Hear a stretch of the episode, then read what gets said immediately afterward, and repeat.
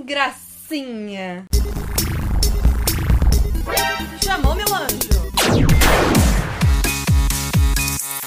Olá, internet! Olha, acho que é impossível você não lembrar de alguém quando ouve esse gracinha. Vai dizer, não importa a idade que você tenha. Porque é claro que eu tô falando da icônica Hebe Camargo, um dos maiores nomes da televisão brasileira de todos os tempos. A morte de Hebe completa 10 anos no dia 29 de setembro de 2022 e claro que eu não podia deixar de homenagear todo o seu legado, até porque ela é uma grande referência para mim quando a gente fala do quê? De selinho. Mentira. Ela é uma grande referência para mim como apresentadora. Abby começou como cantora, mas se tornou apresentadora e construiu um legado único no entretenimento brasileiro, abrindo muitas portas. Revolucionou os programas de auditório, sempre trazendo temas à frente do seu tempo, como os direitos LGBTQIA+, e a igualdade para as mulheres. Ela foi tão revolucionária que até hoje continua sendo lembrada e exaltada, até porque a sua risada gostosa e seu famoso selinho são inesquecíveis. Ó, oh, pra ter noção deste ícone, Abby já acumula um filme e uma série sobre a sua trajetória, protagonizados pela maravilhosa Andrea Beltrão e disponíveis no Globoplay, meu parceiro aqui do canal todo mês. E nesse mês, o Globoplay lançou um documentário, Abby, Um Brinde à Vida, com quatro episódios. Então, se você quer conhecer mais sobre a Abby e assistir aos depoimentos de quem teve a honra de viver pertinho dela, corre lá no Globoplay, o link tá na descrição. Ah, e claro que o documentário resgata vários depoimentos da própria Abby em entrevistas, o que ajuda a gente a se sentir mais próximo dela. Então já sabe, sabe, né, more? Cata sua pipoquinha e bora celebrar toda a história de vida e carreira da Abby com essa linha do tempo. Lembrando que esse conteúdo tá disponível no meu canal de YouTube e também em todas as plataformas de áudio no meu podcast, o Foquinha FBI. Abby Maria Monteiro de Camargo nasceu em 8 de março de 1929 em Taubaté, interior de São Paulo, e hoje ela teria 93 anos. Ela era filha de Esther Magalhães de Camargo e Fego, como era conhecido seu pai, um músico que era violinista do cinema Politeama em Taubaté na época dos filmes mudos. Mas com a chegada dos filmes sonoros no Brasil por volta de 29, Fego perdeu o emprego e a vida da família se tornou mais difícil. Mesmo assim, parece que a música sempre esteve presente em casa. Segundo a Abby, durante a sua infância, seu pai tocava violino na porta do seu quarto para acordar ela. Imagina isso. Então, lá pelos seis anos, Abby se mudou com a família para São Paulo para que seu pai pudesse integrar a orquestra da rádio difusora. E ela passou a acompanhar ele nas apresentações. Vale citar que em algumas fontes, a informação é de que a Abby mudou com a família para São Paulo em 43, por volta dos 13 anos, mas ela mesma disse em entrevista que foi aos 6. E bom, Abby era a mais nova de sete irmãos, quatro mulheres e três homens, e foi morar no bairro da Bela Vista com a família, numa casa miseravelmente velha, como ela mesma mencionou em um trecho do documentário Abby, Um Brinde à Vida do Globoplay. Ela viveu uma infância humilde, numa época que a televisão nem tinha chegado no Brasil. Mas isso não foi empecilho para que a grande artista que ela se tornaria começasse a dar os primeiros passos ali, logo na adolescência, influenciada, claro, pelo seu pai. Segundo a Folha de São Paulo, Webb chegou a fazer aulas de canto na escola, onde ela estudou só até o primário, mais ou menos ali equivalente à quarta série. E como a própria disse em entrevista, Webb trabalhava como diarista de uma tia para conseguir dinheiro para condução até os programas de calouros, que eram muito famosos no rádio da época. Até que, aos 13 anos, em 42, Webb fez sucesso ao imitar Carmen Miranda num show de calouros de uma rádio de São Paulo e conquistou o primeiro lugar. Aí, com o dinheiro do prêmio, ela ajudou os pais em casa. Foi aos 14 anos que Abby começou a trabalhar com carteira assinada. Ela se tornou cantora contratada na Rádio Tupi no programa Clube do Papai Noel. Ainda nos anos 40, a Abby integrou o grupo musical Do Re Mi Fá com a sua irmã Estela e as suas primas Maria e Helena. E ela também formou a dupla de música caipira Rosalinda e Flores Bela ao lado da irmã Estela. Sem contar que ela trabalhou como cantora em casas noturnas em São Paulo e cantava em programas de auditório na rádio. Ó, oh, e vale lembrar aqui que naquela época a carreira artística era bastante rejeitada na sociedade. Nem existia expectativa expectativa de um futuro nesse meio, até porque, como eu disse, nem existia TV no Brasil. E bom, essas experiências serviram para Abby se preparar para a carreira solo. E em 46 ela lançou seu primeiro disco, um LP com duas músicas de samba, uma de cada lado. Quem foi que disse que eu não fazia um samba gostoso? A interpretação dela era bem parecida com a Carmen Miranda, que a gente percebe que foi sua grande referência. Nessa época, ela já tinha uma certa fama e era conhecida como a Estrela de São Paulo. E em 1949 estreou seu primeiro filme, Quase no Céu e depois chegou a fazer alguns outros papéis no cinema. Mas foi em 1950 que tudo mudou. Isso porque 50 foi o ano em que a TV chegou ao Brasil finalmente. Assis Chateaubriand disse que iria inaugurar a TV no Brasil e Hebe e outros nomes que estavam trabalhando já na rádio foram convocados por Chateau para uma caravana ao Porto de Santos, onde estavam sendo descarregados equipamentos da primeira televisão do Brasil, a TV Tupi. Foi aí que o próprio Chateau convidou Hebe para participar da primeira transmissão ao vivo da televisão brasileira em 18 de setembro de 1950, onde cantaria o recém-criado hino da televisão brasileira. Mas olha isso, gente. Como a Hebe conta no documentário do Globoplay, ela pegou uma gripe forte e foi substituída por Lolita Rodrigues. Só que a real, meus anjos, é que a Hebe deu um migué. Sabe aquela entrevista icônica dela com a Nair Belo e a Lolita Rodrigues no programa do Jô? A Lolita explanou e disse que a Hebe não quis ir pra cerimônia para acompanhar o namorado da época, Luiz Ramos, num outro compromisso.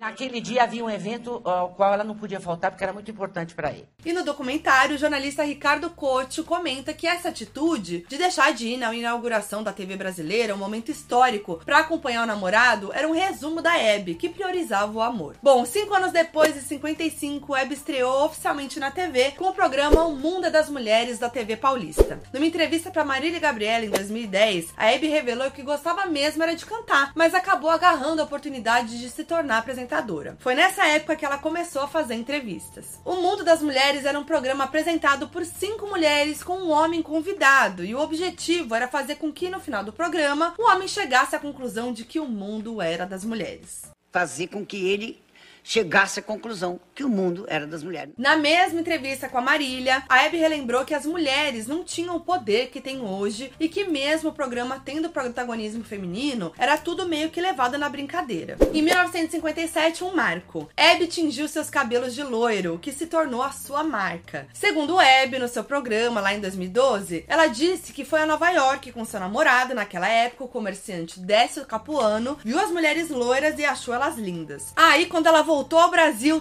tacou água oxigenada e gostou. Então adotou o estilo. E ainda na TV Paulista, ela participou de diversos programas semanais, sempre se destacando cada vez mais. E acontece que a Abby passou por cima de todo o preconceito que existia na época em relação à classe artística. E com muito carisma, né, ela se tornou extremamente querida pelo público, porque não tinha como não se apaixonar. Abby era engraçada, tinha um jeito único de ser, com aqueles looks extravagantes, mas ao mesmo tempo ali muito humilde, o que aproximava ela do público. Aí, em 1959, Abby assinou com a TV Continental do Rio, se mudou para o Rio de Janeiro e apresentou por três anos o programa Abby Comando o Espetáculo. A essa altura, ela já era a queridinha do eixo Rio-São Paulo. E na época, como é ressaltado no documentário do Globoplay, os artistas de São Paulo faziam sucesso em São Paulo e os do Rio no Rio, cada um no seu quadrado ali. Mas Abby foi uma das que conseguiu passar por cima disso. Só que olha só, em 1964, a Abby se casou com o Décio e deixou a TV por exigência dele, ali no auge,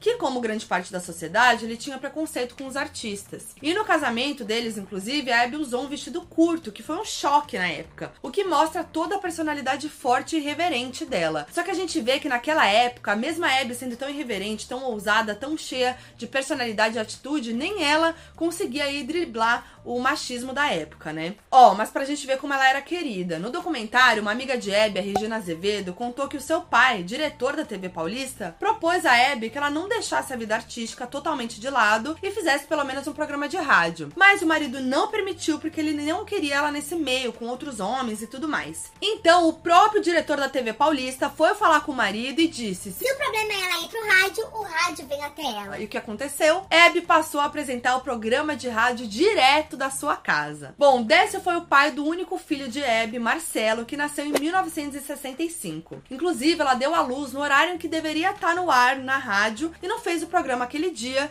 e foi assim que todo mundo soube que ela tinha ido para a maternidade. Foi nessa época que ela voltou por um curto período de tempo para os cabelos escuros, segundo ela, para ser dona de casa. Olha só como as coisas eram. E aí, no ano seguinte, ela assinou o contrato com a TV Record e estreou aos domingos o programa Abby, um talk show que se tornou o maior sucesso da sua carreira. Sim, esse mesmo que você já pelo menos ouviu falar. Depois ele foi apresentado em várias emissoras até pouco antes da sua morte em 2012. Bom, mas esse retorno da Abby à televisão causou uma crise no seu casamento com o Décio, claro, né? Você acha que ele ia aceitar, sim. E ela revelou em entrevistas que a sua independência econômica fazia com que seu marido se sentisse diminuído. Aí a Leonor Teixeira, amiga da Abby, contou no documentário que essa foi uma fase muito difícil para Abby, porque além da separação, o seu pai faleceu e o seu programa na Record estava com queda de audiência. Mas independente de qualquer coisa, foi com esse programa que Abby popularizou seu icônico bordão que gracinha, que segundo ela era algo muito natural e ela nem percebia quando falava. É que eu gosto muito, você é uma gracinha, eu tenho vontade.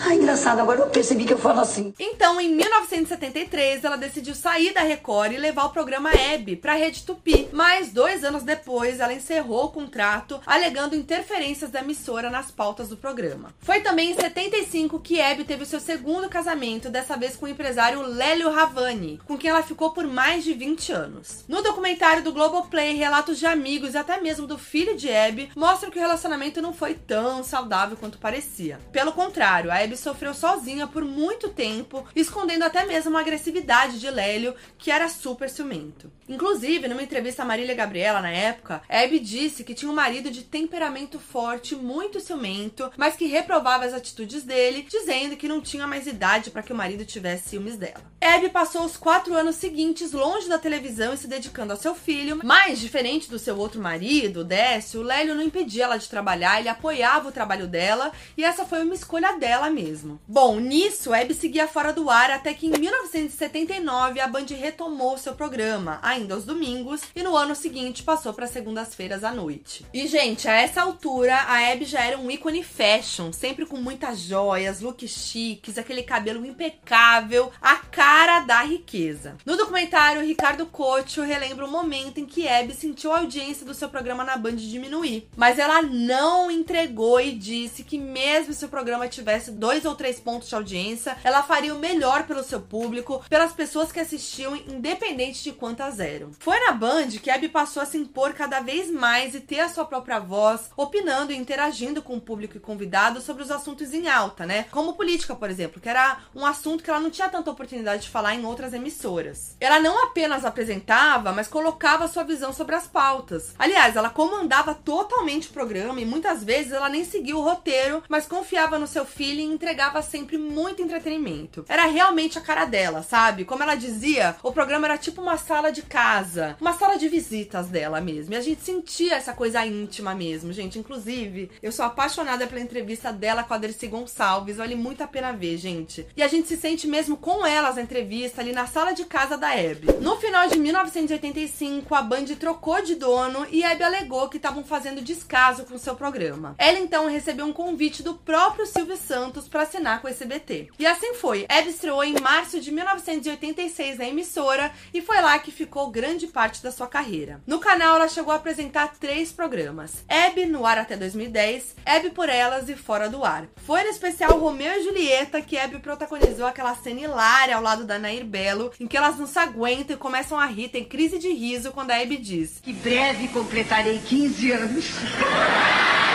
E no SBT, a Abby trouxe uma bagagem do programa Talk Show como entretenimento, mas também uma responsabilidade política no momento de transformação no Brasil após o fim da ditadura militar. Em seus programas, a Abby também sempre tratou de pautas feministas quando o termo ainda nem era utilizado. Ela defendia a liberdade de expressão, fazia críticas à repressão no Brasil e falava sobre os direitos da comunidade LGBTQIA+, trazendo convidados como Nani People, Ney Mato Grosso, Roberta Close, Rogéria e vários outros. Ao todo, foram 1.200 235 programas na emissora ao longo de 25 anos. E Abby deu uma das entrevistas mais icônicas da sua carreira ao Roda Viva da TV Cultura. Entre vários assuntos, ela defendeu a comunidade LGBTQIA+, dizendo que não fazia sentido discriminar pessoas LGBT apenas por serem quem são. O fato de eu falar não vai mudar. Ou as pessoas nascem assim ou não nascem. E nessa mesma entrevista, a Abby revelou ter feito um aborto aos 18 anos e defendeu a liberdade da mulher pela decisão. Ela engravidou de Luiz Ramos, aquele namorado que ela acompanhou num compromisso, deixou de ir na inauguração da TV brasileira. A grande questão foi que ela descobriu que ela não era o único relacionamento que ele tinha e, ao engravidar, ela optou pelo aborto. E além da alegria, da risada, dos looks, do cabelo impecável cheio de laque, outra marca registrada de de Hebe foi o icônico selinho. O selinho de Hebe se tornou o mais cobiçado do Brasil e uma tradição nos programas e na vida de Hebe que chegou a beijar artistas até fora da TV. Ela já deu selinho no Silvio Santos, no Julio Iglesias, Caio Castro, Suzana Vieira, Ratinho, Pelé, Neymar, Ana Maria Braga, Eliana, ó, e muitos outros. Assim como o sonho de muitos artistas foi sentar na poltrona do Jô, o sonho de muita gente era dar um selinho na Hebe. E nessa época, a Hebe também fez um breve retorno à música 40 anos depois. Em 98, ela voltou a lançar um disco de inéditas, o Pra Você. Ela também lançou os discos Hebe Camargo e Convidados em 2001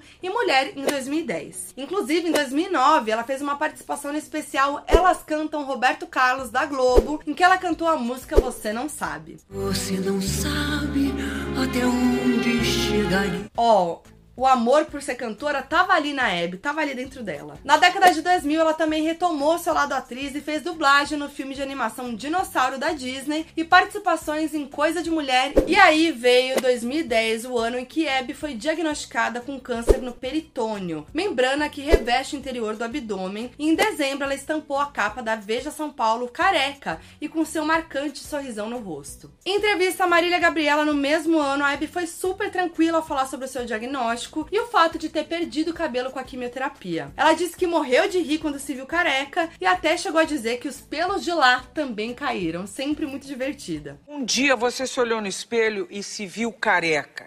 Morri de rir. Sempre muito espontânea, sempre muito engraçada, divertida e ao que parecia nem o câncer para o Hebe. Tanto que em 2011 ela encerrou a sua parceria com o SBT e estreou seu programa Hebe na Rede TV. Ela ficou lá por pouco tempo e voltou a assinar com o SBT, com estreia marcada para 27 de setembro de 2012, mas não deu tempo. Dois dias depois, o Brasil perdia Hebe Camargo. Hebe faleceu no dia 29 de setembro de 2012 em São Paulo aos 83 anos. Ela dormia em sua casa no bairro do Morumbi, em São Paulo, quando teve uma parada cardiorrespiratória, mas a sua saúde já estava bastante fragilizada devido ao câncer. Inclusive, a mansão em que Abby viveu nos últimos anos da sua vida em São Paulo ainda está intacta, do mesmo jeito que ela deixou. São 7 mil metros quadrados e um valor estimado em mais de 60 milhões de reais. A Abby era super extravagante, então imagina a casa dela. A casa dela imprimia a personalidade da Abby, sabe? A casa é tão gigante que ainda não foi vendida e se tornou meio que um problema até ali, porque a sua manutenção é muito cara, segundo o Marcelo, o filho da Abby, disse em entrevista. Ele não mora lá e disse que nem moraria, justamente porque é muito grande. Segundo ele, a Abby nem deixou uma herança gigante para ele, como muitos dizem, já que grande parte do dinheiro foi gasto por ela com a mansão. Ela ia comprando as casas do lado para aumentar o tamanho. Então imagina o tamanho dessa casa. Agora sim, eu tenho uma proposta. Gente, essa casa tinha que virar um museu da Hebe Camargo. Imagina que icônico. Bota ingresso para vender. Gente, pelo amor de Deus, seria incrível. Aquela casa é a Hebe Camargo, sabe, gente? Então assim, seria incrível, seria incrível. Inclusive eu queria fazer um tour nessa casa. Se me deixarem, eu vou lá fazer esse tour, porque assim, seria meu sonho, porque eu acho que realmente não tem nada do que fazer a gente chegar mais perto da Abby do que ver aquela casa. Claro que é muito cara a casa, né? Por isso que talvez não tenha rolado. Mas, ai, gente, não sei. Se vira aí, vai, por favor, ia ser tudo. Ou então, tira as coisas da casa, bota no museu pra gente ver, sabe? Igual o museu da Rita Lee. Ai, seria incrível, aqueles looks incríveis dela, os objetos, os acessórios, tudo, as, as coisas pro cabelo, seria incrível. E ó, em uma das suas entrevistas icônicas, em 1998, no programa do Joe, a Abby falou como gostaria que fosse seu enterro. Ela até brincou com a plateia e disse que todo mundo tava convidado, que não precisava de ingresso e que não queria ver ninguém chorando, mas rindo, porque ela foi uma pessoa muito feliz. Fui uma pessoa muito feliz. A vida foi maravilhosa. Deus foi generosíssimo comigo. Então eu quero morrer feliz também. Essa alegria da Abby contagiava e era muito inspiradora. E, gente, a Abby foi a apresentadora que mais teve programas em emissoras da TV aberta, com passagens pela TV Tupi, TV Bandeirantes, Rede Record, SBT e na Rede TV, e sempre muito disputada e abrindo espaços para artistas, tanto jovens como consagrados, a divulgarem o seu trabalho. Não é à toa que ela é considerada a rainha da TV brasileira, porque ela estava lá desde o dia 1 e se manteve firme com o carinho do público por mais de 60 anos. Abby se tornou um símbolo da mulher no entretenimento e ajudou a abrir portas para muitas outras mulheres dentro e fora da TV. A sua presença e reverência ajudaram a construir um legado que até hoje é lembrado e celebrado e para sempre vai ser. O que eu falei aqui é só uma parte de toda a grandeza de Abby e como eu disse no documentário Web Um Brinde à Vida disponível no Globoplay com quatro episódios, a gente consegue conhecer mais sobre o ser humano por trás da lenda. Faz 10 anos que Abby se foi e como ela mesma pediu, é com alegria que sempre a gente vai lembrar dela e eu espero que esse vídeo tenha feito jus. Me conta o que vocês acharam, se vocês conheceram a Abby, né? Se vocês viveram na época em que ela ainda estava viva, se vocês conheceram ela depois, como que foi que vocês conheceram ela, que momentos da Abby vocês curtem. Se você curtiu, deixa o seu like, deixa o seu comentário, compartilha pra geral, porque todo mundo precisa saber mais sobre a história da Abby. Se você ainda não segue o meu podcast, o Foquinha FBI, e se você ainda não é inscrito no meu canal, no YouTube, segue e se inscreve para conteúdo pop toda semana, e eu vejo vocês no próximo. É nóis!